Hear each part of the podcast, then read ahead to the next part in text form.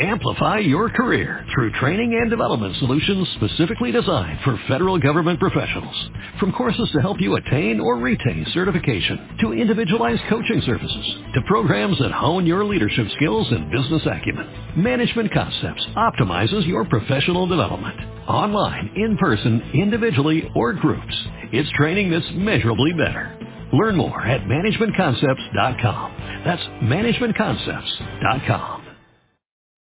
hablar de derecho y democracia con el abogado Héctor Yepes. Indiscutiblemente, y presten atención, oyentes, participen y tengan alguna inquietud con mucho gusto sobre este tema que es fundamental.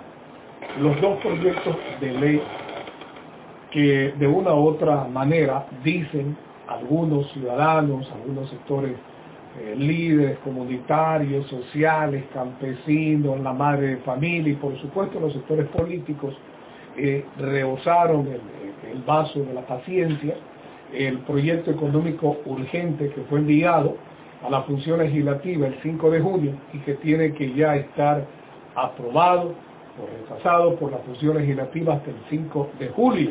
Y el 6, coincidentalmente, aquí en Guayaquil hay la gran misa campal del Papa 7 y 8 en Quito, oyentes de Radio Morena luego de una ausencia del país del señor presidente de la República, señalado en sus declaraciones, se sorprende encontrar convulsionado al país y esto ha motivado a retirar temporalmente este proyecto económico urgente y el otro que no es urgente, el de la plusvalía.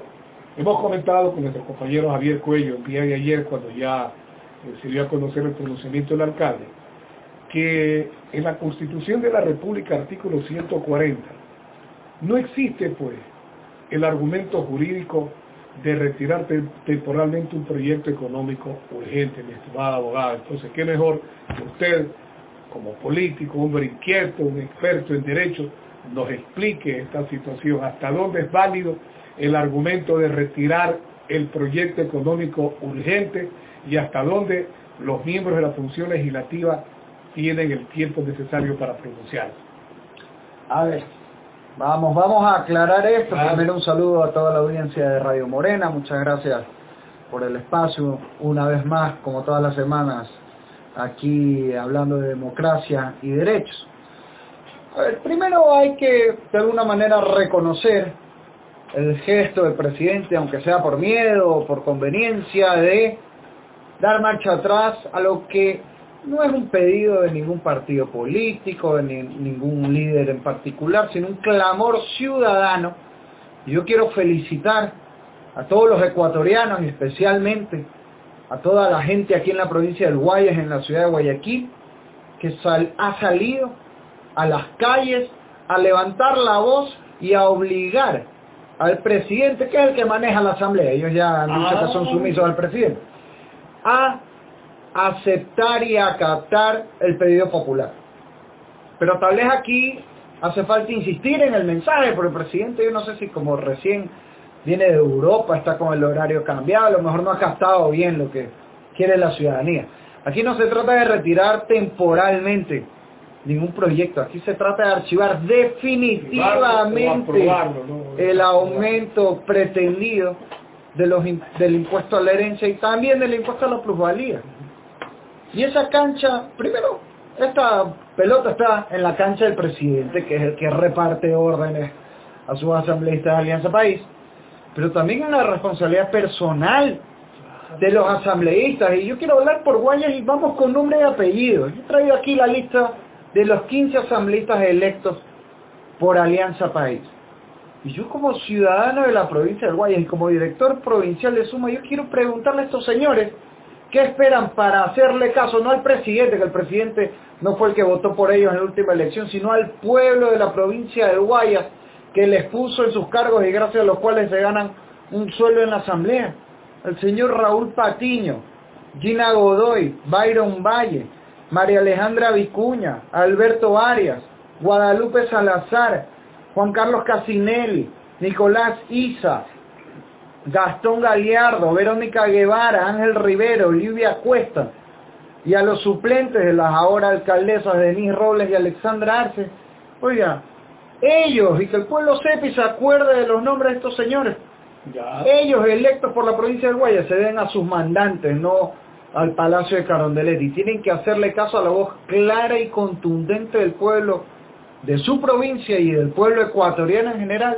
Y deben votar inmediatamente por el archivo de este proyecto de ley y dejarnos de juegos de que si retiro temporalmente, que vamos a ver si hacemos una campaña para convencer a la gente. Lo que el presidente quiere aquí es ganar tiempo frente al descontento popular, piensa que el pueblo no sé si es bobo, si, si se va a olvidar de esto con la venida del Papa, ah, para después en tu cara de nuevo y meter el proyecto de ley. Primero, ¿Qué pasa si de aquí hasta el 5 de julio no hay el pronunciamiento por parte de la Asamblea, el archivo o la aprobación? Según la Constitución, si la Asamblea no se pronuncia, y de nuevo hacerle un llamado a estos 15 asambleístas aquí electos por la provincia de Guay, si no se pronuncian, el impuesto a la herencia quedará aumentado automáticamente según la Constitución. Vamos a ver si salen con alguna leuleyada en el camino, pero lo que dice la Constitución es esto. Y por tanto, lo que cabe actualmente es que atendiendo al clamor popular los asambleístas, se ajusten los pantalones o la falda, le digan al presidente, aquí no me eligió usted, me eligió la ciudadanía y por tanto yo voto en contra de este proyecto de ley. Esa es la solución clara. Hasta que eso no se dé, por supuesto, los ciudadanos, más allá de cualquier línea partidista, pues esto ya está por encima de ser izquierda, de derecha, oposición oficialista, aquí los ciudadanos permaneceremos en las calles hasta que los asambleístas dejen de hacerse los locos y cumplan con el claro mandato popular de archivar definitivamente estos pretendidos proyectos de ley para aumentar impuestos en contra del esfuerzo de las familias ecuatorianas. Entonces, primero aquí se quiere engañar a la gente inventándose figuras que no existen en la Constitución, cuando la solución es clarita, que se vote para archivar la ley. Segundo, se demuestra un engaño previo, que es que esta ley se mandó con este trámite especial de 30 días diciendo que era urgencia económica. Y ahorita, primero que cuál urgencia económica, pues si, si dicen ellos mismos que no tiene fin recaudatorio. Segundo, si el presidente ahora se ha asustado porque la gente ya le perdió el miedo, asustado, dice, no, vamos a retirar temporalmente, a socializar y déjame hablar, dame un chance. O sea, si hay tiempo, entonces no es urgente. No es urgente, ¿para qué entonces? y por tanto engañó a la gente y estoy utilizando un pretexto falso para pasar esto entre gallos y medianoche en la asamblea y que en 30 días se apruebe automáticamente. y eso eh, no es la forma en que se deben hacer las cosas. Nosotros hacemos eco al llamado del presidente, que es el mismo llamado que desde Suma hemos hecho, que lo realizó Mauricio Rodas como alcalde de equipo, de decir, aquí hay que abrir un gran diálogo, un gran debate nacional sobre estos impuestos. El presidente no lo quiso hacer, por eso lo mandó falsamente como proyecto económico urgente. Ahí está la respuesta popular. Hoy lo que cabe, ya más que dialogar, para el presidente es escuchar y obedecer a su mandante, que es el pueblo ecuatoriano. Y los legisladores Y que los asambleístas, en vez de ser sumisos al presidente, sean obedientes al pueblo. Y por tanto, archiven el proyecto de ley. Punto. Ah, ahora también hay que abrir un gran diálogo nacional para discutir las muchas otras cosas que han llevado a la gente a las calles. Porque esta fue la gota que derramó un vaso que ha colmado la paciencia popular luego de una serie metidas en la mano en el bolsillo de la ciudadanía. Han quitado el 40% de los aportes al Seguro Social arriesgando el futuro de los jubilados. Le han quitado los ahorros a más de 146 mil maestros. Le han quitado la atención de salud en los, hospitales de IES a amas de casa que obligan a afiliarse. Les quieren quitar los beneficios salariales a los funcionarios públicos en las Islas Galápagos le han quitado el derecho a la gente a poder comerciar en libertad con salvaguardias que encarecen el costo de la vida. Una serie de atropellos en los últimos meses que sean, ¿por qué? Porque también hablemos claro, aquí lo que ha sucedido es que este gobierno administrado la mayor bonanza petrolera de la historia del Ecuador, se ha metido solo por petróleo en estos últimos ocho años más de 77 mil millones de dólares de petróleo. Eso es más del doble de lo que recibió. Perdón, es más de la mitad de lo que recibió el Ecuador por petróleo desde el gobierno de Jaime Rondó hasta ahora. Y por otro lado, es el gobierno que ya ha batido el récord de la deuda externa más alta de la historia del Ecuador. Ahorita ya superamos los 30 mil millones de deuda externa cuando el gobierno cogió eh, su administración en el 2007, a finales de ese año había 13 mil dólares. Estamos hablando de que el gobierno ha casi triplicado ese valor de deuda en ocho años, habiendo tenido más plata que ningún otro gobierno. ¿Cómo es eso? abogado, pero, pero las autoridades económicas del gobierno precisamente han demostrado de que el tema del petróleo no afecta, dice, en los planes que tiene el gobierno nacional y que esta ley, por ejemplo, de derecho y pluralidad no es para precisamente tener recursos o no es de, recaudación del Estado ecuatoriano.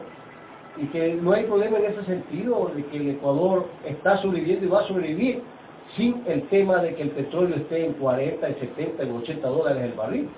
Mire, eso no corresponde con el déficit que consta en el mismo presupuesto del Estado, ni con lo que el gobierno venía haciendo. Aquí a la gente hay que juzgarle, y sobre todo a los políticos por sus actos más que por sus palabras. Y los actos de este gobierno, desde que bajó el precio del petróleo, ha sido sistemáticamente meter la mano en el bolsillo. Eso no hay dinero, el, el gobierno no tiene dinero. No hay plata, lo cual es una irresponsabilidad después de haber tenido la mayor bonanza de petróleo de la historia ecuatoriana y al mismo tiempo habernos llevado a la deuda externa, a la deuda pública, externa e interna, más alta de toda la historia del Ecuador, y ahora la revolución ciudadana parece que después de toda esta farra petrolera está Chuchaki y se divide en contra del pueblo para meterle la mano en el bolsillo, cuando lo que debería ser, y aquí va la propuesta, para no quedarnos simplemente en una crítica. La propuesta, señor, en vez de querer subir impuestos, en vez de poner salvaguardia, en vez de plantear paquetazos en contra de la ciudadanía para engordar un Estado ya obeso, lo que debe hacer el presidente Correa es poner a dieta la revolución. Y aquí Rafael tiene que apretarse bien la correa y empezar a reducir gastos superfluos. Nadie está diciendo que recorte programas sociales de educación, salud que deben mantenerse, pero sí dejar de gastar en sabatinas, porque ahora la hacen hasta en Europa, ¿no? Ya, ya la itinerancia es internacional. Dejar de gastar pues en, en una burocracia ya faraónica, con ministerios esta Secretaría del Buen Vivir, donde resulta que ahora uno paga impuestos para que el señor Freddy Ellis haga yoga. Hay que vender los medios incautados, reducir la propaganda, todo este imperio de medios públicos que hacen proselitismo político para Alianza País. Y luego de reducir el Estado, sobre todo lo superficial, ahí veamos qué medidas adicionales se pueden tomar, pero no puede ser que la primera opción del presidente sea meterle la mano en el bolsillo a los ecuatorianos antes de apretarse la correa y poner a dieta al Estado y a la Revolución Ciudadana. Permítanos, abogado Héctor Yepes, hay una llamada, ¿qué tal? Buenas tardes, adelante por favor, su nombre y apellido. Buenas tardes. Buenas tardes. Mire, yo estoy en parte de acuerdo con usted, abogado pero el meollo del asunto es que no solamente la situación es eh, caótica económica dentro del régimen, sino que es el producto de la acumulación excesiva de poder. ¿Qué significa, abogado? Usted lo sabe mejor que nadie. Que cuando un presidente de la República, ungido por el poder democrático, porque eso no lo podemos negar, Correa llegó por la ratificación del voto popular por primera vez o segunda vez, ya la otra situación que se ha presentado es el extremo del abuso de poder, que se ha interpretado como que la Asamblea Nacional son nuestros tutores, nuestros padres, nuestros niñeros, que ellos pueden decidir sin necesidad de consultarle al pueblo ecuatoriano. Entonces, esas, esas actitudes se van sumando. Súmele eh, la limitación de buenas relaciones eh, amistosas con los medios de comunicación colectiva, la persecución contra los medios de comunicación colectiva, los excesos en aplicar la ley. Ejemplo, está clarito, Radio Morena tenía su frecuencia en FM, no se le dio la oportunidad y conservamente, o sea, ese tipo de cosas...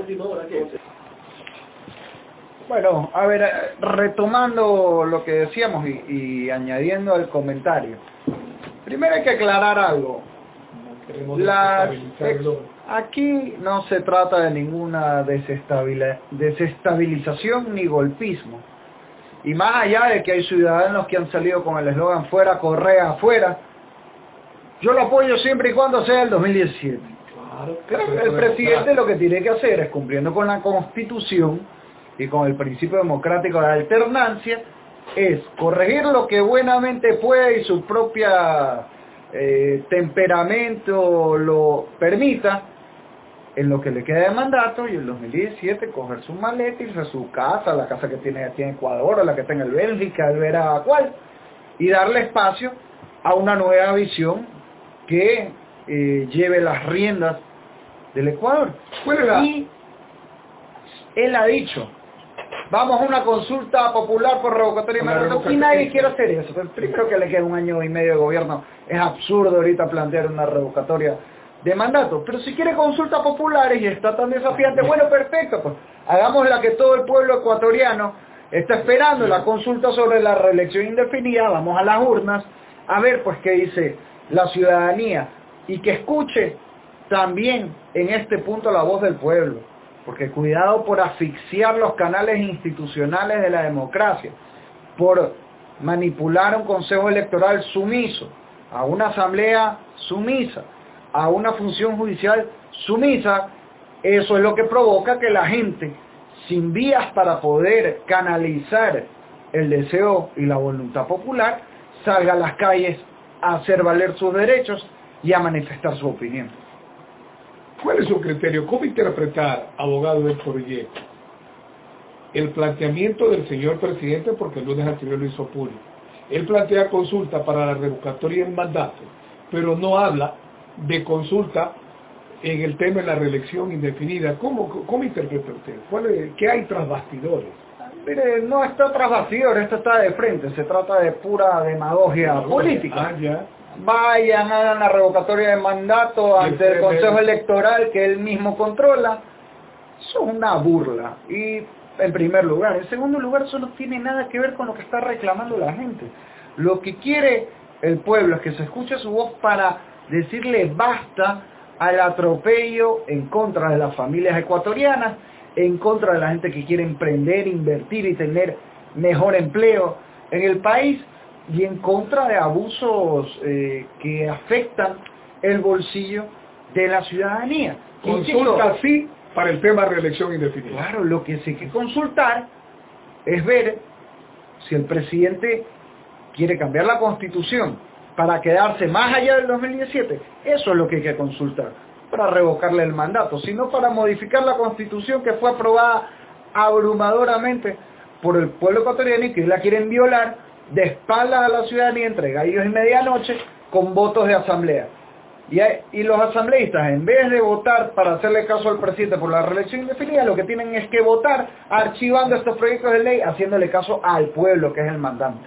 Hay una inquietud para nuestro invitado, el abogado Héctor Yepes, en el 51 9000, por favor, ¿con quién saludamos? Yo en parte coincido. ¿ah? Es verdad que aquí se están cometiendo las mismas mañas, como el mismo señor lo reconoce, que se cometían en la partidocracia. La diferencia es de número, ¿no? Flores Cordero controlaba a los diputados de su casa de ah. pureza por celular y aquí el otro controla más diputados que los que tenía Flores Cordero desde el Palacio de Carondelet. Y así mismo los asambleístas lo han confesado, ¿ah? porque aquí no estamos diciendo nada oculto. Hace poco un asambleísta decía que ella era sumisa una y mil veces. Así que, a confesión de parte, relevo de prueba, como decimos los abogados, si ellos son sumisos al presidente es su problema, pero su obligación es ser obedientes al pueblo, no sumisos a ningún caudillo. Para eso la gente votó por ellos. Y ahora, al atropellar el bolsillo y los derechos de la ciudadanía por sumisión a un proyecto político en Carondelet. Ellos están traicionando la confianza popular. Y eso se lo digo sobre todo a los 15 asambleístas de Alianza País que fueron electos aquí en la provincia del Guayas. Recapaciten, obedezcan al pueblo, no a Rafael Correa, que está hablando claro en las calles, y voten por el archivo de este proyecto de ley. En cuanto a la segunda parte del comentario que los millonarios manipulan a los pobres, primero yo tengo 28 años, yo no tuve nada que ver ni en el feriado bancario, yo no soy del partido ni de Jaime Negón ni de Guillermo Lazo, así que a mí eso no me, no me calza el guante, por un lado. Y por otro, oye, aquí yo pienso que la gente de Alianza País cree que los pobres son brutos, que el pueblo es tonto, que porque aquí dos, tres personas dicen algo, ya la gente come cuento. Oiga, tenga más respeto por la ciudadanía, tenga más respeto por los jóvenes que están en las calles, tenga más respeto por la gente que, sin importar su condición económica, sabe bien qué es lo que le conviene y sabe bien qué causas defiende. Y si el pueblo se ha levantado protestando no solo contra los impuestos a las herencias y a la plusvalía. No a que existan, sino que se aumenten excesiva y confiscatoriamente, como se pretende ahora. No es solo por ello, es también por las salvaguardias, por la metida de mano a los fondos de los maestros, por atacar a los jubilados quitando el 40% del seguro social, por obligar a las amas de casa a afiliarlas al seguro sin atención de salud, por las casas por tumbadas en la Trinitaria y en Monte Sinaí, es un cúmulo de cosas que han colmado la paciencia del pueblo. Y frente a ello, la respuesta de Alianza País y de la Revolución Ciudadana no puede ser es que los pobres son brutos, pues, y se dejan manipular. Más respeto, pues, para el pueblo ecuatoriano. La respuesta coherente y razonable debe ser, con humildad, escuchar el clamor de la gente y no golpismo, no derrocamiento, sino que rectifiquen lo que les queda de gobierno y después tienen dos alternativas. O se van a su casa insisto, en el caso del presidente, a Ecuador o a Bélgica, donde prefiera, o si quieren permanecer en el poder, llamen a consulta popular para ver si la gente quiere o no una reelección indefinida, y esto se decide en las urnas, como lo exige la amplia mayoría de los ecuatorianos. Y por último, hay, un tema que falta comentar, y es presidente ha dicho que este retiro es temporal, ¿no? Que quiere ganar tiempo y como ha llegado y esto se le sale de control y está acostumbrado siempre a tenerlo todo bajo su mando y si una ficha se le mueve ya no sabe qué hacer. Ah, entonces retiremos temporalmente porque viene el Papa. Primero, como católico, a mí me parece ofensivo que se utilice la figura del Santo Padre para manipular la situación a favor en este caso de un partido político como Alianza País. Yo pienso que hay que respetar la convicción y la fe cristiana de la mayoría del pueblo ecuatoriano y no manipular políticamente un evento religioso como la Avenida del Papa. En segundo lugar, oiga, aquí el presidente tiene que escuchar al pueblo independientemente, pues es que venga o no el Papa Francisco. Si no, habrá que rezarle al Papa que se quede aquí en Ecuador pues, eternamente para que no nos suban impuestos y el presidente quiere a diálogo. Ya habrá que hacerle una basílica en el Parque Samanes para que se nos quede aquí el Papa Francisco. Una gran felicidad para los católicos, pero no puede ser que de eso dependa que nuestro presidente entre en razón. El señor Rafael Correa tiene que escuchar al pueblo todos los días, todos los meses y todos los años. Por la presencia de los medios de comunicación mundiales, porque con la presencia del Papa en Ecuador, estos tres días, estarán aquí cadenas de televisión internacionales, de radio y televisión. Entonces, una cosa es la imagen que se expresa a nivel internacional, otra cosa es dialogar con todos los sectores. ¿Cuántos feligreses de diferentes ideologías asistirán, por ejemplo, aquí a Guayaquil, asistirán en Quito, y van a vivir la realidad con los colegas de los medios de comunicación internacionales. Puede ser, puede ser, mire, eso habrá que preguntarle al presidente en su fuero interno a qué le tiene más temor. Si a la gente en las calles, a la prensa afuera, o que le jale las orejas al Papa Francisco cuando venga acá, vaya uno a saber. Lo que sí está claro es que el presidente según la Constitución, tiene el deber de escuchar la voz de los ciudadanos y eso es lo que hemos venido exigiendo. Nada de golpismo, sino que se rectifique, que se obedezca al pueblo ecuatoriano y que se respete al pueblo. Pero ya está abierto el diálogo el gobierno, pues. Vamos no a ver, Ya no hay razón de ser las marchas.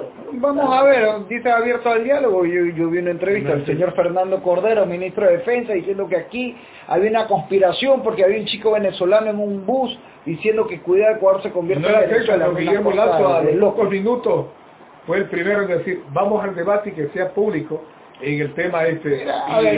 Democracia sí también ya, ya presentó el tema de la revocatoria del mandato. Este, este es un tema ciudadano, el diálogo No, tiene que no, ser con la ciudadanía, tampoco tampoco aquí se trata, y eso vale la pena eh, la oportunidad para aclararlo, no se trata de que el debate tiene que ser con una persona que se crea tampoco representante de la mayoría del pueblo, porque mire, la gente aquí no está marchando en las calles, ni por Guillermo Así Lazo, es, ni por. Jaime Nebot, No, ni por ni Mauricio. Rodas, ni aquí esto no se trata de liderazgos personales, la gente está marchando para defender su bolsillo, Pero como la gente está pero- marchando Pero como ciudadano también al ver que nadie se expresa, el otro- a ver, yo le tomo la palabra porque él ha, él ha convocado ampliamente a la ciudadanía, pero ¿cuántos ciudadanos, por ejemplo, Héctor Yepes, es decir, presidente, Yo voy Ah, a... yo voy, aquí tengo el argumento para demostrarle que esto no solamente este proyecto de ley de herencia le afecta al 2%, porque ese es el discurso de ellos, ¿no es cierto?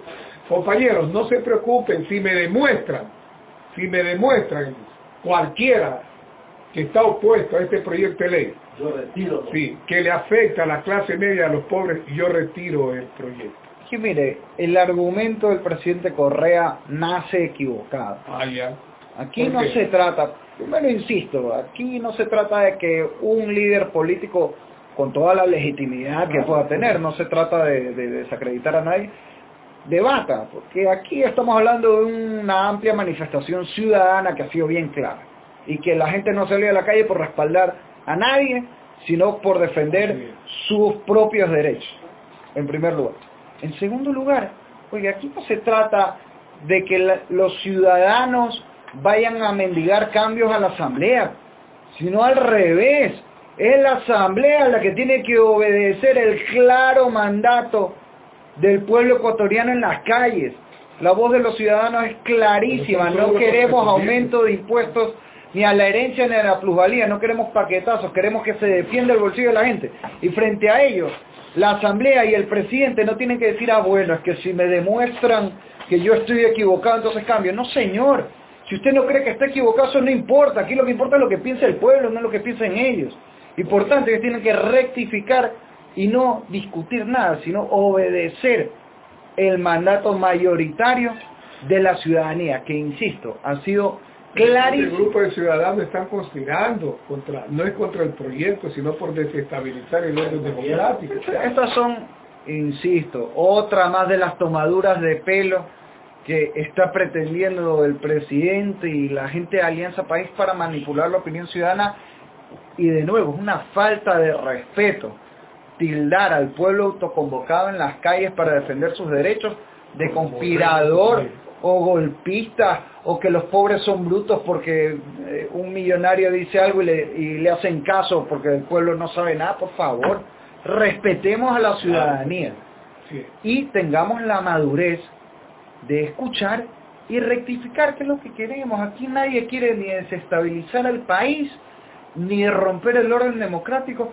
sino que las autoridades, como debe ser en una democracia sana, rectifiquen al oír la voz del pueblo en las calles, tomen los correctivos del caso y continúen su mandato hasta el 2017. ¿Quiere quedarse más adelante? Ah, bueno, entonces también en democracia consulte pues, sobre la reelección indefinida y de nuevo obedezca no el capricho personal de una persona, sino la decisión mayoritaria del pueblo ecuatoriano en las calles y en las urnas. Muy bien. Muchas gracias al abogado Héctor Yepes, como todos los días miércoles. Muchas gracias a ustedes. En Derecho y Democracia. Amplify your career through training and development solutions specifically designed for federal government professionals. From courses to help you attain or retain certification, to individualized coaching services, to programs that hone your leadership skills and business acumen, Management Concepts optimizes your professional development. Online, in person, individually, or groups, it's training that's measurably better. Learn more at managementconcepts.com. That's managementconcepts.com.